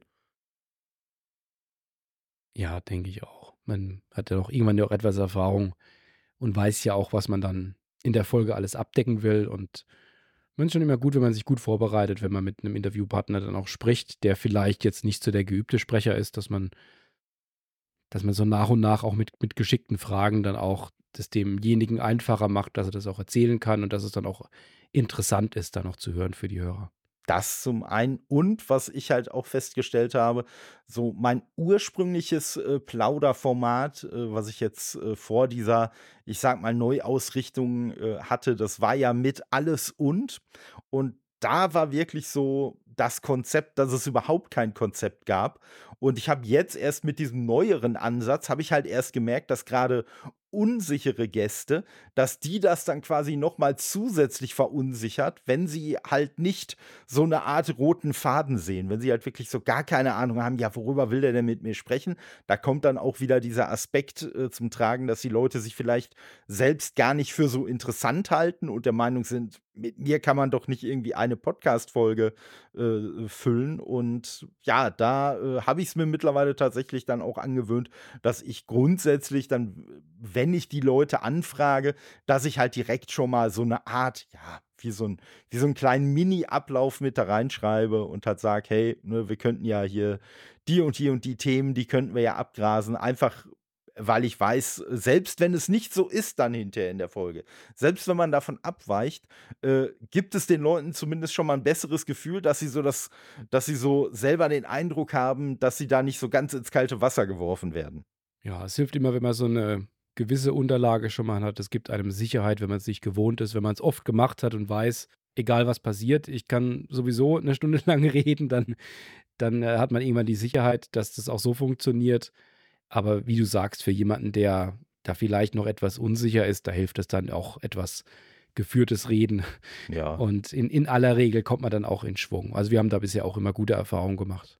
Ja, absolut, absolut. Und teilweise hat, hat es halt auch äh, den Unterschied gemacht, äh, dass die Leute halt erst gesagt haben, ah, ah ich weiß nicht mit so einer Podcast-Folge. Und ja, nachdem sie dann halt mal so ein ja, also Ablauf ist jetzt schon ein großes Wort, aber zumindest mal so ein paar Stichpunkte äh, von mir bekommen haben, wo ich gesagt habe, hm, das ist so die Richtung, die ich mir vorstelle. Dann auf einmal total begeistert waren, oh ja, das klingt super, können wir, können wir total gerne machen. Ich so gedacht, okay, das hat jetzt schon gereicht. Und wie gesagt, solche, solche Erfahrungen waren dann halt auch für mich der ausschlaggebende Punkt, um halt zu sagen, hm, wenn das grundsätzlich ein Punkt ist, der es den Leuten einfacher macht, dann kann ich den ja eigentlich auch schon abdecken, bevor die dann nochmal nachfragen, sondern äh, wie gesagt, halt direkt schon äh, von vornherein mit, mit äh, da einbringen. Hm. Und äh, wie sieht's denn, wie sieht's denn äh, bei Record All the Things aus? Äh, das ist ja jetzt das neuere Projekt. Hast du denn da auch schon irgendwie mal eine Idee? Möchtest du da Gäste auch mal mit dazu holen oder bleibt das äh, grundsätzlich erstmal ein Solo-Podcast? Nee, ich werde das schon etwas öffnen. Also es wird generell ein Solo-Podcast bleiben, aber ich habe da schon Pläne, dass ich auch äh, mit den ein oder anderen Vertretern von Unternehmen sprechen will, die im Mikrofonbereich, im Recording-Bereich unterwegs sind. Ich habe da schon auch schon erste Kontakte auch schon geknüpft. Mhm. Ähm, ich würde auch gucken, dass ich so nach und nach dann mal ähm, Leute einlade, die selbst mit Aufnahmetechnik zu tun haben. Also, dass ich mal hinter die Kulissen dort schaue. Das können Podcasts sein, das können auch Musiker sein oder vielleicht auch Synchronsprecher und da eher etwas auf die technische Seite gucke und auf die Prozesse drumherum. Mhm. Fokus ist jetzt schon verstärkt das Podcasting, aber ich gehe natürlich da schon recht stark drüber hinaus, weil natürlich die ganzen Post-Production-Themen, die ich da anschneide, die sind, die wären ja für einen Podcast meistens dann schon eher etwas over the top. Also ich habe das alles auch schon gemacht, dass ich da dann sieben Plugins irgendwie über meine Audiospur hatte, aber eigentlich ist das natürlich völliger Blödsinn. Also es gibt Podcasts, die machen das, es gibt Podcasts, von denen ich weiß, die nehmen das sehr simpel auf und lassen da vielleicht einen Kompressor drüber laufen und das war's. Es muss einfach nur gut klingen. Das ist ähm, wie so oft das Geheimnis, die, die Aufnahme selbst, wenn die gut ist, das kann man durch nichts ersetzen. So viele Plugins, wie man auch hat. Aber ich werde auf jeden Fall nach und nach auch noch Gäste einladen. Ähm, werde auch versuchen, den einen oder anderen Experten noch zu bekommen, wenn wir dann nochmal einen Deep Dive machen. Und ich werde aber auch so nach und nach jetzt einzelne Mikrofone, unterschiedliche Produkte immer mal wieder in Fokus setzen, auch zum Thema Plugins. Ich habe jetzt zur Nachbearbeitung von Podcast-Folgen schon Themen besprochen. Und ich versuche das möglichst bunt zu halten, möglichst abwechslungsreich zu halten. Aber ich habe jetzt noch keinen Plan über die, sagen wir mal, ersten 20 Folgen hinaus. Ähm, der steht schon so grob und dann gucke ich mal, wie sich so entwickelt, auch wie das Feedback ist, was die Leute am meisten interessiert. Ähm, es ist, ich merke auch schon, dass so ein Podcast hat man einige Vorteile und auch einige Einschränkungen, gerade wenn man Mikrofonvergleiche beispielsweise macht, dass man das in einem Video natürlich immer schön sehen kann, welches gerade getestet wird. In einem Podcast muss man das immer wieder ansprechen. Dafür kann man sich besser auf den Klang konzentrieren und hört da auch die Unterschiede besser raus. Und es wird, denke ich mal, schon recht technisch bleiben und rund um das Thema Recording auch weitergehen. Aber ja, man wird da auch früher oder später mal noch eine andere Stimme hören als meine. ja, also es sollte jetzt, sollte jetzt keine Forderung sein oder keine Kritik, sondern Motto, ah, so langsam reicht's doch. Wir wollen mal, wir wollen mal frische Stimmen hören. Also so war es nicht. Sechs Folgen gemeint. sind genug. Genau. Genau. genau. nee, aber ich muss sagen, was, was ja für mich ganz persönlich als Hörer äh, von Record All the Things sehr interessant ist, dass ich vorher gar nicht, obwohl ich ja lange Zeit mit einem Biodynamic Headset aufgenommen habe, dass ich gar nicht auf dem Schirm hatte, dass Biodynamic tatsächlich so eine renommierte Firma ist. Also ich. Ja, also das, äh, das ist ja wie, wie bei allem, wenn man auf die, sich mit Themen befasst, dann sieht man das dann auch überall. Hm? Also gerade wenn man Studioaufnahmen sich anguckt, ähm, wenn man Videos sieht oder auch Live-Auftritte im Studio oder Podcast oder ähnliches, wie häufig man den DT77 Pro beispielsweise sieht, ist ja wahrscheinlich der meistverkaufte Studio-Kopfhörer der Welt. Ja. Ähm, äh, ist ja von Biodynamic. Ich meine, das ist ein mittelständiges Heilbronner Unternehmen, muss man einfach sagen. Ich bin schon lange Fan von denen. Ich habe auch meine, meine In-Ears, mit denen ich rumlaufe, ähm, unterwegs bin, habe ich von denen. Und im Moment spreche ich auch gerade in äh, das Biodynamic M201 TG rein, was mein Lieblingssprechermikrofon ist, was Hm. eigentlich ein Instrumentenmikrofon ist. Ja. Und ähm, die haben wirklich gute Produkte. Gibt natürlich auch viele andere Unternehmen, die super Produkte haben. Aber ja, wenn man da so mal hinten dran schaut, ist es immer interessant, was es da so alles gibt, wenn man sich da vorher weniger mit befasst hat. Ja. Der Einstieg ist ja dann doch häufig eher in den letzten Jahren, wenn man sich was günstigeres holt, hat man vielleicht Behringer Geräte oder ein Mikro von Rode oder was auch immer. Und dann äh, informiert man sich so nach und nach und ist dann auch überrascht, was teilweise die Dinge auch kosten. Also Ja. muss natürlich ja. auch immer gucken, wie bei allem, ähm, ab welchem Zeit, also ab welcher Höhe des Preises man wirklich nur noch sehr, sehr geringe Zugewinne hat gegenüber der Qualität. Mhm. Gerade wenn 90 Prozent der Leute das ja nicht zu Hause mit dem Studiokopfhörer die Podcasts hören, sondern eher unterwegs sind. Da ist es ja wichtiger, dass es eine Sprachverständlichkeit hat, also die, die Mitten gut abgebildet sind, äh, wenig Grundrauschen und ähnliches. Aber das kriegt man natürlich auch mit einem 100 Euro USB-Mikrofon hin, wenn man eine gute Technik hat, das zu besprechen. Ja. Ja, bei dem, bei dem Headset, das ich äh, verwendet habe, da bin ich lustigerweise ja schon ein bisschen äh, klischee-mäßig für, für Podcast äh, drüber gestolpert. Da gab es nämlich äh, bei einem Podcast, den ich seinerzeit gehört habe, halt so ein äh, so einen so äh, kleinen Marketing-Deal mit Biodynamic und die haben dann halt auch ne, so diesen äh, typischen Code, den es dann immer so gibt, hey, wenn ihr beim Checkout den und den Code eingibt, spart ihr so und so viel Geld. Und äh, darüber bin ich äh, dann halt auf das äh, Biodynamic MMX 300 gekommen. Mhm. Und äh, als dann irgendwann mal äh, so ein bisschen durch diverse Zufälle dann mal die Überlegung anstand, hm, vielleicht könnte man ja tatsächlich mal äh, in äh, Podcasts so einsteigen, da äh, schalte dann halt noch so ein wenig nach, dass seinerzeit, als dieses äh, Headset dann in diesem Podcast auch so äh, angepriesen wurde, dass halt auch gesagt wurde, dass es auch von der, von der äh, Mikrofonqualität her halt auch so, sogar gut genug ist, dass man da auch durchaus äh, einen Podcast mit einsprechen könnte. Mhm. Und dann habe ich halt so gedacht, hm, du hast schon mal potenziell einen Namen, du hast ein Logo, du hast ein, ja damals war es noch Anchor, heute ist es Spotify for Podcasters Account und du hast halt offensichtlich ein Headset, mit dem man grundsätzlich dafür arbeiten könnte. Ja, dann versuch's doch einfach mal. Und mein, meine Anfänge waren ja auch, waren ja auch so im, im ganz harten Solo-Podcast. Also, was mich nicht davon abgehalten hat. Also, du hast ja schon erwähnt, bei Record All the Things, alles schöne, ich sag mal, leicht gutierbare, äh, kurze Folgen. Meine erste Folge, die hat fast drei Stunden gedauert, die ich aufgenommen habe. Äh, und äh, ja, das hat sich natürlich dann auch ein Stück weit irgendwann relativiert. Eine Zeit lang war da eine Stunde, war so der, der Standard. Und mittlerweile muss ich sagen, äh, hat sich bei mir, das ist auch nicht da steckt auch keine Absicht dahinter, aber mittlerweile hat sich wieder so ein wenig äh, längere Folgen äh, als der Standard etabliert. Und ja, das äh, hat natürlich dann auch seine Vor- und seine Nachteile. Vor allen Dingen, wenn man dann dazu neigt, so zwei Folgen pro Woche rauszuhauen, ne, wo ich halt selber auch sage, naja, wer soll das denn alles hören?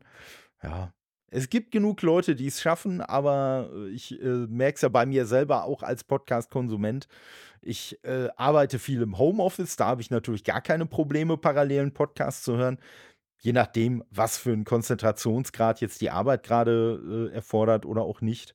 Aber ja, Musik, muss ich sagen, habe ich vorher noch viel mehr gehört und wurde mittlerweile bei mir auch schon viel durch Podcast hören äh, abgelöst.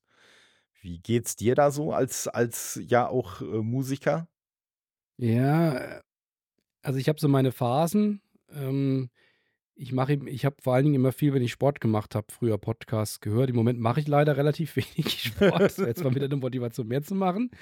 Ähm, Warum? und im Zug und wenn ich eben spazieren gehe und ähnliches, aber Ja. jetzt während der Arbeit, das geht bei mir nur sehr schwierig. Ich bin eigentlich von morgens bis abends in Videokonferenzen und muss da auch eher zuhören oder was sagen. Da habe ich keine Chance, parallel was zu machen. ähm, aber ich habe auch mein Kontingent und das ist natürlich auch in einer gewissen Form kannibalisiert sich das mit anderen Dingen. Also abends setze ich mich jetzt kaum hin und höre einen Podcast. Da Mhm. gucke ich eher was oder lese was oder spiele Gitarre oder nehme einen Podcast auf oder was auch immer. Bin unterwegs. Ähm, und wenn ich jetzt zum Beispiel im Zug sitze, da ja, muss ich die Zeit, ich bin relativ viel im Zug. Ich sitze am Tag, wenn ich pendel, ungefähr anderthalb Stunden im Zug. Mache ich dreimal die Woche in aller Regel, drei bis viermal. Ja. Ähm, und, aber da lese ich natürlich dann auch. Und Mhm. wenn ich da mal durch bin Lesen, dann höre ich vielleicht Podcast oder höre Musik. Und das äh, frisst sich natürlich schon gegenseitig auf. Deswegen, wie gesagt, ich habe nicht viele Podcasts, die ich sehr regelmäßig höre. Ähm, und da bin ich dann auch froh, wenn es vielleicht nicht ganz so ewig lange Folgen sind. Das hat sich auch gewandelt. Ich war früher, war das bei mir anders, habe ich mehr Zeit gehabt, ähm, hatte auch mehr Gelegenheit, Podcasts zu hören. Da waren mir die Folgen eher zu kurz und ich habe von meinen Lieblingspodcasts teils die Folgen auch doppelt gehört. Ich weiß gar nicht, wie ich das damals gemacht habe. Das schaffe ich heute einfach gar nicht mehr. Ja. Und, äh, und mir, liegt, mir liegt es auch, dass ich eher mal so kurze Folgen mache. Ähm, vom, äh, zum einen mal vom Aufwand und dann, weil ich es einfach eine angenehme Abwechslung finde, sowas auch mal A, flott produzieren zu können, aber auch dann, dass es einfach so ein kurzes Medium ist. Mhm. Deswegen will ich da auch unbedingt dabei bleiben, dass ich da die halbe Stunde möglichst nicht knacke. Ähm, aber da muss man natürlich auch etwas der Typ für sein, eher kürzere Formate zu machen. Ich kenne das, ich kenne das auch von den Artikeln. Wenn der Hardy und ich, wir sind ja beide bei der Return. Ja. Und ähm, wenn es darum geht, dass wir jetzt ein Spiel besprechen und dann haben wir vielleicht einen, einen etwas größeren Titel, das ist dann normalerweise über vier Seiten. Da versuche ich dann schon mal direkt in den Heftspiegel reinzuschreiben, ah, komm, in drei Seiten mache ich das auch. Und dann schreibe ich irgendwie zwei Seiten und frage dann im Layout, ob sie vielleicht die Bilder etwas größer machen können, weil ich einfach nicht weiß, was ich jetzt noch erzählen soll. Und, und der, der Hardy soll Pong beschreiben und fragt halt nach acht Seiten, ob er dann, ob er das in den nächsten beiden Ausgaben nochmal wiederholen kann. Ja. Und das ist dann bei unseren, äh, ja, bei der Bearbeitung unserer Folgen ganz ähnlich. Also wir haben ja relativ ähnliche Redeanteile zwar, aber ähm, ich kann mich auch etwas auf die Basics zurück besinnen und dabei bleiben. Es fällt mir relativ leicht. Kommt vielleicht auch über meinen Beruf, wo ich das auch machen muss. Und ähm, ich hoffe, dass das dann auch eben den Leuten gefällt, weil so 10, 15, 20 Minuten, die kann man eher mal zwischendurch einfach reinquetschen. Das stimmt, das stimmt. Ja, ich, ich muss ja, ich muss ja sagen, ich bin ja dann auch durchaus eher der ausufernde Typ und nicht so der, der Fokussierte, der dann so ganz auf Punkt geht. Das kann ich, wenn ich das machen muss, dann kann ich das tatsächlich auch, aber wenn ich halt so mache, im wahrsten Sinne des Wortes, wie mir der Schnabel gewachsen ist, dann wird es immer eher ausufernd und ich, ich freue mich schon, ich freue mich schon immer, äh, wenn ich, wenn ich eine Aufnahme gemacht habe und ich sehe, meine Datei und die Datei des Gastes sind ungefähr gleich groß, dann freue ich mich schon immer, weil ich sage, ey cool, ich habe denjenigen oder diejenige nicht in Grund und Boden gequatscht. Schön. Ja, ich zoome mal kurz raus. wenn da nicht so ein, wenn da nicht so ein gewisser Hang zur Selbstdarstellung existieren würde, dann hätte ich mir ja einen anderen Namen ausgesucht. Ja. Dann würde mein Name ja nicht im Namen des Podcasts auftauchen. Da Und- ist Name Programm, ja. Ja, das, das ist einfach, das ist einfach so. Und äh, ja, in der, in der Regel, in der Regel kommen die Leute da eigentlich auch ganz gut mit klar. Also sowohl die Gäste als auch die, die Zuhörenden. Also ich habe, glaube ich, nur bei, bei irgendwie, ich glaube, bei einer Folge ganz am Anfang, da gab es irgendwo mal so äh, jemanden, der sich so geäußert hat, Richtung, äh, hör mal, hier, Gast ist gar nicht genug zu, zu Wort gekommen, aber ja, das äh, kann man dann natürlich als Kritik einfach mal mitnehmen, reflektieren äh, und halt, ja, im Zweifelsfall ignorieren. Genau. Und dann einfach ablegen. genau, genau. Ne, Wenn sich der Hundertste meldet, dann gucken wir doch nochmal drauf. ja, richtig. Es ist ja schön, wenn man Feedback bekommt. Das ist ja das, was man als, als Kreativer ja immer gern hat. Egal, Auf ob man da Fall. jetzt Artikel schreibt oder ob man einen Podcast macht. Man sieht ja dann, wie viele Leute das dann auch gehört haben oder ahnt, wie viele es gelesen haben bei der Auflage. Und der Anteil derer, die dann Feedback zu liefern, ist natürlich dann in aller Regel immer verschwindend gering, Ja, obwohl das ja meistens für den Kreativen die größte Bezahlung ist oder das, ja. was, auf was er am, am meisten wartet. Und da wünscht man sich natürlich immer noch mal etwas mehr Feedback als das, was man bekommt. Gerade wenn es dann, wenn man jetzt ein Spiel bespricht, ähm, dann ist ein Großteil des Feedbacks, das man bekommt, geht auf das Spiel ein. Mhm, Ist ja auch mhm. wunderbar. Da werden dann noch mal Erinnerungen äh, geschildert. Da freut man sich ja auch drüber, dass man noch mal anknüpfen kann. Aber es ist halt selten, dass es wirklich ein Feedback zu der Folge ist. Gelegentlich gibt es das auch mal. Mhm. Aber ich weiß nicht, das ist wahrscheinlich bei dir ganz ähnlich, dass äh, auf, auf die Menge der Abrufe vermutlich auch relativ wenig Feedback kommt, oder? Ja, ein, eindeutig. Und äh, was mir so ein bisschen aufgefallen ist, es macht zumindest häufig den Eindruck, äh, wenn man explizit um Feedback bittet, dann gibt es noch weniger als sonst. also, dann, dann äh, meldet sich irgendwie so, weiß ich nicht, wenn sich sonst nur irgendwie ein paar Leutchen melden, meldet sich dann aber mal wirklich gar keiner mehr. Und man sagt, ja, aber Leute, so hier, wir haben doch jetzt gerade mal was Neues ausprobiert und dazu wollen wir doch jetzt wirklich mal Feedback haben. So, ja, und dann kommt halt wenig bis gar nichts, dann ist das natürlich immer ein bisschen ärgerlich. Ich habe das mal bei einem Podcast gehört, die haben das, die äh, sind dann natürlich ein bisschen provokant äh, damit umgegangen, weil die haben tatsächlich dann auch so Umfragen und so gestartet und äh, die haben dann halt gesagt, ja, Leute, so ganz ehrlich, keiner von euch hatte irgendwelche, hatte, hatte irgendwelche Verbesserungsvorschläge oder sonst was. Also scheinen wir ja alles perfekt zu machen. Dann machen wir natürlich genau so weiter, wie wir das bisher auch machen ja, ne, das, äh, so, so, kann man natürlich dann auch damit umgehen. ja. Wir haben jetzt hier eine Chaos Engine Folge gemacht und die fand ja. jeder gut anscheinend. Es gibt kein negatives Feedback, also sprechen wir ab sofort nur noch über Chaos Engine. Richtig, richtig. Oder zumindest nur noch über Bitmap Brothers. Also, wenn euch Chaos Engine irgendwann selber zu langweilig wird, dann könnt ihr auch noch mal über äh, Speedball oder so sprechen. ja, aber. Ja, gut, bei, immerhin bei den Bitmap Brothers sieht man noch einiges an Auswahl.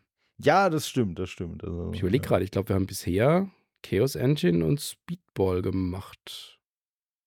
Ja, das, ich, ich würde sagen, das sind ja auch die, die wahrscheinlich so den, den meisten halt ne, mit den äh, Bitmap Brothers dann auch spontan einfallen würden. Ja, ja. Wobei, klar. wobei ich mich bei Chaos Engine, da wundere ich mich ja so, aber das habe ich, das habe ich aber von anderen auch schon gehört. Irgendwie scheinen bei Chaos Engine, vielleicht ist das auch so ein bisschen so eine Alterssache, aber zumindest so die Leute in meiner Altersklasse, die scheinen immer alle zu glauben, dass sie die einzige Person waren, die damals Chaos Engine geil fanden und sind dann immer ganz überrascht darüber, wenn dann, ne, wie bei euch in einem Podcast äh, das Spiel behandelt wird. Also, was? Die kennen das auch, die fanden das auch cool und äh, ja, und das hört man dann aber von so vielen Leuten, dass man dann halt auch schon erkennt, hm, das scheint wohl nicht so ganz unbeliebt gewesen zu sein, wenn sich da so viele Leute drüber freuen, dass dieses Spiel besprochen wird. Aber ja, ne, das, wenn dann, wenn äh, die Form an sich, wie es besprochen wird, wenn da irgendwelche, irgendwelche Verbesserungswünsche wären, dafür müsste man dann halt äh, einfach das entsprechende Feedback bekommen.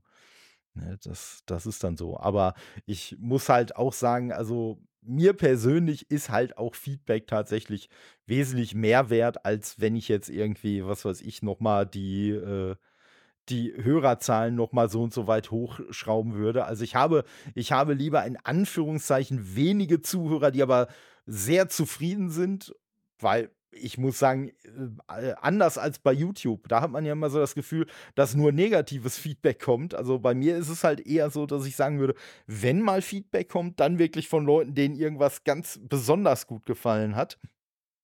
Und äh, ja, die anderen, die ärgern sich wahrscheinlich einfach nur, dass sie sich die ganze Folge angehört haben und behalten das dann aber für sich. Ja, Gut, man muss sich immer selbst an die eigene Nase fassen, wie oft man selbst als Hörer, oh ja, als derjenige, der als Kreativer gerne Feedback hätte, selbst Feedback liefert. Ja, das stimmt. Ich muss mich da auch immer wieder etwas zu, selbst zu ermuntern, dass ich es mache. Am besten ist, wenn man mit dem Podcaster selbst spricht. Genau. Live, dann kann man das kompakt übermitteln. oh nein, kommt jetzt, kommt jetzt der Kritikpart, oder? ja, genau. Also in Folge 98, genau. da reg ich mich heute noch drüber auf, ja, das, ihr da erzählt habt. Aber das, das, da sprichst du aber gerade einen äh, guten Punkt an. Geht dir das auch so, dass du dich eigentlich so mehr oder weniger direkt nach dem Podcast schon nicht mehr dran erinnern kannst, was du in dem Podcast erzählt hast? Ja, ja. Also, weil das ja, ja. ist natürlich das immer ist ganz schlimm, gerade wenn Leute dann deinen Podcast neu entdecken und Folgen nachhören. Ja, hör mal, ich höre ja gerade die und die Folge und ja, also hier da und damit dachtest du ja komplett recht. So, hm, was habe ich denn dazu gesagt? So. ich hatte es da gerade letztens mit Hardy drüber, das war ganz witzig, weil wir das da ähnlich gesehen haben dass es mir jetzt auch immer wieder beim Schnitt auffällt, also dann schneidet man so eine Folge und dann geht es um ein bestimmtes Thema und dann, okay, jetzt sage ich was dazu und dann denkt man so im Hinterkopf, oh Gott, hoffentlich habe ich da dessen das zugesagt. Das fällt mir ja jetzt gerade ein. Das wäre ja eigentlich das Wichtigste. Oh, das habe ich bestimmt vergessen. Und dann hört man 15 Sekunden zu und sagt genau das, an das man sich da erinnert, sagt ja, Ja. wunderbar, super. Ja. Da, da war ich in der Vergangenheit, da kon konnte ich mich drauf verlassen an dem Tag, wie es aussieht. ja, das, das, ist dann, das ist dann immer gut, wenn man dann zumindest weiß, ja, ne, das, äh, da, da, bin ich, da bin ich zumindest auf dem, auf dem Punkt gewesen. Ich muss sagen, ich habe das ja auch in ganz wenigen Fällen, weil, wie vorhin schon erwähnt, ich schneide ja nicht so oft, aber ich habe das auch in wenigen Fällen schon mal, dass ich, damit irgendein geschnittener Part halt dann mehr Sinn ergibt, dass ich dann durchaus auch in der Postproduktion vielleicht noch mal so einen kleinen Satz einspreche, der dann so als vernünftige Brücke dient, um dann den einen Teil mit dem anderen Teil zu verbinden. Das hat bisher aber auch immer gut funktioniert. Also ich habe, selbst wenn ich wirklich bei Leuten explizit gesagt habe, hey, ne, da habe ich so und so nachgearbeitet, achte doch mal drauf, ob dir das irgendwo auffällt, ist es eigentlich bisher nie aufgefallen. Von daher scheine ich das nicht so ganz schlecht zu machen, wenn ich es denn Ja. dann mache. Ja, ich meine, alles, was dem, was dem Hörer hilft. Man, äh, als Autorentipp gilt ja immer Pity the Reader, hab Mitleid mit dem Leser und Mhm. das gilt für die Hörer genauso. Man muss immer dran denken, der arme Hörer, der muss sich das anhören. Das sollte immer möglichst Ja. viel Hilfestellung geben. Ja, ja, so ist das. Und äh, Aber an das dran erinnern, ich meine, das ist ja meistens so lange dann schon wieder her, dass die Sachen rauskommen. Und wenn dann noch zwei Wochen später das Feedback kommt, da hat man sich ja schon mit drei weiteren Sachen wieder beschäftigt. Also da geht es mir häufig so, dass ich überlege, ja, boah, habe ich das echt mit dem HD aufgenommen? Ja, Stimmt, ja. ich kann mich noch an den Shit erinnern. Ich habe das Spiel gespielt. Also passiert schon. Ähm, einfach weil zu viele neue Themen danach immer wieder kommen. Aber das ist bei Artikeln natürlich noch krasser. Also gerade bei der Return, Mhm. die kommt ja nur alle Vierteljahre raus. Und da ist der Abgabetermin, den versucht man ja eher noch früher zu schaffen. Und dann ist man teils vier Monate schon wieder her, bis das rauskommt. Und ich habe es nicht selten, dass ich da denke, ah, stimmt, bei der Ausgabe habe ich ja gar nichts geschrieben. Und ich gucke rein denke, ach, ach, Moment, halbe, da steht halbe mein Name. Magazin, denn. Ach, stimmt, das Spiel, das gab es ja auch noch. ja. Also, ja, passiert mir ständig. Ja. Geht's, geht's dir denn dann auch, auch wenn das jetzt vielleicht ein bisschen unbescheiden klingt, aber geht's dir denn dann auch so, wenn du deinen eigenen Text liest, dass du dir dann zwischendurch auch für so bestimmte Formulierungen oder so so ein bisschen auf die Schulter klopfst, sagst, ey cool, das habe ich geschrieben? Ja, das, das sind ja meistens die Formulierungen, die man, die man besser weglassen würde. Ja, manche Texte finde ich schon gut, die ich geschrieben habe, auch danach noch. Aber das ist natürlich gerade bei einem Magazin etwas verfälscht. Das ist bei einem Podcast, wenn man es hört, ähm, unverfälschter, weil natürlich bis so eine Seite mal erscheint mit, mit dem eigenen Text, da haben mindestens zwei Lektoren drüber geguckt und haben den Text zerpflückt. Und dann gibt es noch das Abschlusslektorat und dann ist noch das schöne Layout außenrum. Da muss man natürlich immer gucken, wie viel es von dem eigenen Text überhaupt noch ist. Da muss man sich Hm. schon der Sache hingeben und sagen, man löst sich da von dem Text. Also da ist ja jeder anders. Man kann ja auch, wenn das Lektorat da drüber geht und sagt, ah, wäre es nicht besser, das so zu schreiben, da bin ich dann jemand, der in aller Regel sagt, ja, ja, ihr wisst es besser, macht schon, passt. Hm? Aber natürlich, wenn man da an seinem Text hängt, kann ich auch nicht äh, bitter streiten mit dem Lektorat und sagen, auf keinen Fall. Das ist alles genau abgewogen. Habe ich beim Glas Rotwein zwei Abende über diesem Satz gebrütet. Der bleibt so, wie er ist. Ja. Ähm, aber ich bin da eher, wenn ich es dann fertig habe, ist es für mich fertig. Und dann ist es irgendwie auch nur noch so in Teilen meins. Ich übergebe das dann in die Redaktion, in den Rest der Redaktion und dann soll das Lektorat gucken, wenn da was falsch dann was lektoriert wird, weil vielleicht fachlich etwas nicht passt, weil es derjenige nicht genau weiß, dann springt man noch mal rein, aber in aller Regel sage ich, ja, ja, ihr macht den Text besser. Und dann kommt ja noch das Layout mit dazu und das ist ja dann eher so eine Gemeinschaftssache, die man dann am Ende hat. Hm. Und spätestens, wenn drin steht, dass von einem Spiel die Super Nintendo-Version deine Lieblingsversion war, dann weißt du, Hardy! da muss der Hardy dran gewesen sein, genau. Genau. ne, das, äh, Ei, ja. ei, ei. Ja, aber das kann ich mir das, äh, wie gesagt, also ich habe bisher selber auch nur sehr selten irgendwelche Sachen geschrieben, die äh, veröffentlicht wurden. Aber ja, muss ich sagen, da, da hat einen dann vielleicht auch im Vorfeld schon, auch schon so ein bisschen die, die äh, Podcast-Arbeit und vielleicht auch andere Sachen, die man gemacht hat, so ein bisschen äh, ja, vorbereitet. dass man eben nicht mehr so, wie du das gerade schon gesagt hast, dass man da so, so ja, wie die Löwenmutter äh, über seinen Text wacht und sagt, nein, da muss jedes Wort genauso, wie ich mir das ausgedacht habe. Das ist doch alles so perfekt formuliert und so, sondern dass man dann halt auch wirklich mehr so den, den äh, Input von anderen Leuten einfach zu schätzen weiß. Und ja, also meine Erfahrung ist mittlerweile halt, dass eigentlich alles, was man alleine macht, egal wie gut es ist, eigentlich wird es in der Regel umso besser, wenn man halt natürlich von den richtigen Leuten, äh, aber wenn man halt dann noch so ein bisschen Einfluss von außen kriegt, noch mal so ein paar Anregungen. Man muss ja auch nicht, wie wir das vorhin auch bei dem Feedback schon gesagt haben, man muss ja auch nicht immer alles umsetzen. Es reicht ja manchmal auch nur, dass man vielleicht eine Entscheidung noch mal hinterfragt und sie dadurch für sich selbst auch bestätigt und halt sagt, ja, ich verstehe zwar, warum man das so und so in Frage stellen kann, aber meine Intention war die und die und ne, die finde ich da eigentlich auch ganz passend. Und dann kann man ja im Zweifelsfall die andere Person vielleicht auch äh, da ein Stück weit überzeugen vom, vom eigenen Standpunkt. Und ja, du sagtest es gerade ja. schon, bei so einem Text, den du schreibst, klar, wenn dann auch noch hier mit Layout und so, dann muss dein Text ja auch mal rein äh, abgesehen von den Worten, der muss ja auch eine gewisse Funktion erfüllen und er muss ja auch auf so eine Seite passen und so weiter und so fort. Und ja, ne, da ist es dann vielleicht auch noch mal ein bisschen einfacher zu respektieren, wenn man dann sagt, ah, nee, sorry, äh, die letzten dreieinhalb Sätze, die müssen wir weglassen, weil die einfach nicht mehr auf die Seite passen. Ja, dann ist das halt so. Ja, äh, gut, bei mir fehlen meistens eher ein paar Sätze. Ja, bei dir ist es dann eher, wir, ja, wir, wir schreiben noch dreieinhalb Sätze dazu. Können wir einfach die Schriftgröße etwas größer machen, bitte? Mehr Bilder. Genau, genau. Aber, aber es ist schon so, wenn, wenn im Lektorat, also wenn jemand anders einen Text liest, es muss jetzt kein Lektor sein, auch irgendjemand anders und sich an, an, irgend, an irgendeiner Stelle stört, es gibt ein schönes Zitat von Neil Gaiman, der bekannte Autor, der mal sagte, wenn er Leuten Texte gibt, die er sehr schätzt, und die gehen die durch und sagen an einzelnen Stellen, das würde ich hier anders schreiben, dann haben sie fast immer recht.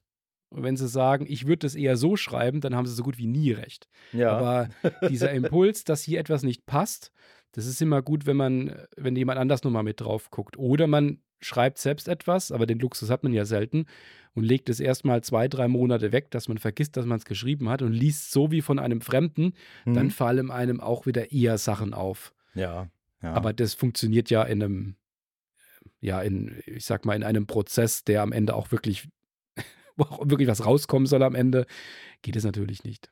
Nee, das, das stimmt, das stimmt. Aber ja, also äh, ne, ich sag mal, schlauer, schlauer Mann, der Neil, und äh, da kann ich ihm auf jeden Fall auch wirklich nur recht geben. Und ich habe halt auch schon häufiger mal die Erfahrung gemacht, auch wenn ich jetzt zum Beispiel eher irgendwie was Grafisches mache oder so, dass man dann Leute nach ihrer Meinung fragt und dann gerne mal so der Zusatz kommt, ja, aber ich habe ja keine Ahnung. So.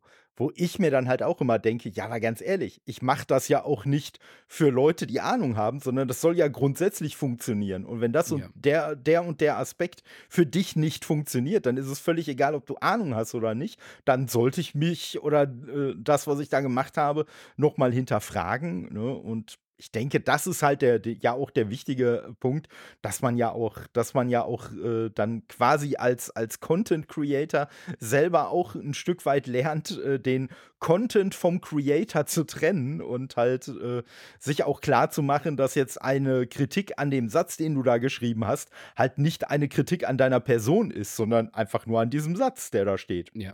ja. Also, das, ja. Aber ich würde sagen, mit einem, mit einem Blick auf die Uhr, bevor du. Äh Moment, ich zoome doch mal kurz raus. Ja. Hindenburg sagt mir leider nicht an, wer wie viel gesprochen hat. Ich sehe hier so ein paar längere Balken von mir, aber auch ganz schön viele Lücken. Müssen mal gucken, ob wir eine Software haben, die das mal kalkuliert, wer wie viel gesprochen hat. Oh, lieber nicht, lieber nicht. ich, ich gucke lieber, guck lieber hinterher, wenn du mir deine Tonspur geschickt hast, einfach mal, wie, wie äh, groß die vom, vom Dateivolumen her sind. Und äh, ja, ich weiß zwar nicht, wie repräsentativ das tatsächlich für dann die, äh, die Sprachanteile ist, aber ich rede es mir dann einfach ein, dass es so ist. ja, ich schick's dir als Wave und dann Genau. dann, dann kriegen wir es hin. Nee, aber auf jeden Fall ganz, ganz herzlichen Dank äh, für die Aufnahme. Und auch jetzt haben wir wieder, ich habe ja von extra nicht die Zeit gesagt, weil ich äh, uns hier nicht manipulieren wollte, aber tatsächlich sind so die ungefähr 100 Minuten mittlerweile der neue Standard. Also. Und Ja, es sieht so aus. den haben wir jetzt auch schon fast wieder äh, reinbekommen. Aber hat mir auf jeden Fall großen Spaß gemacht. Danke nochmal für deine Zusage und deine Teilnahme. Ja, vielen Dank für die Einladung. Also war jetzt ein langes Gespräch, aber war sehr kurzweilig. Ja. Ähm, ich fand die Länge jetzt wunderbar. Wir haben doch einiges jetzt äh, angesprochen, sind natürlich viel, viel abgebogen, links und rechts, aber das ist ja auch, ich hoffe, dass die Hörer da mitgekommen sind. Ja, also der, der gepflegte Abschwiff ist hier nicht selten. Also von daher, Wenn es trainierte, das sind ja trainierte Hörer, dann, dann passt genau, das ja. genau. Weil jeder kriegt ja auch immer die Zuhörenden, äh, die er verdient hat. Die ihr verdient. Ja, Sehr daher. schön. Ja. ja, in diesem Sinne auch an euch äh, wohlverdiente Zuhörende nochmal ganz vielen Dank für euer Interesse, für euer Sitzfleisch. Vielleicht habt ihr das ja jetzt auch in zwei, drei Etappen gehört, man weiß es nicht. Ist ja das Schöne am Podcast, da hat man ja freie Hand oder freies Ohr, wie man sehen möchte. Und ja, ich sag mal, bis demnächst und ciao. Dankeschön. Ciao zusammen.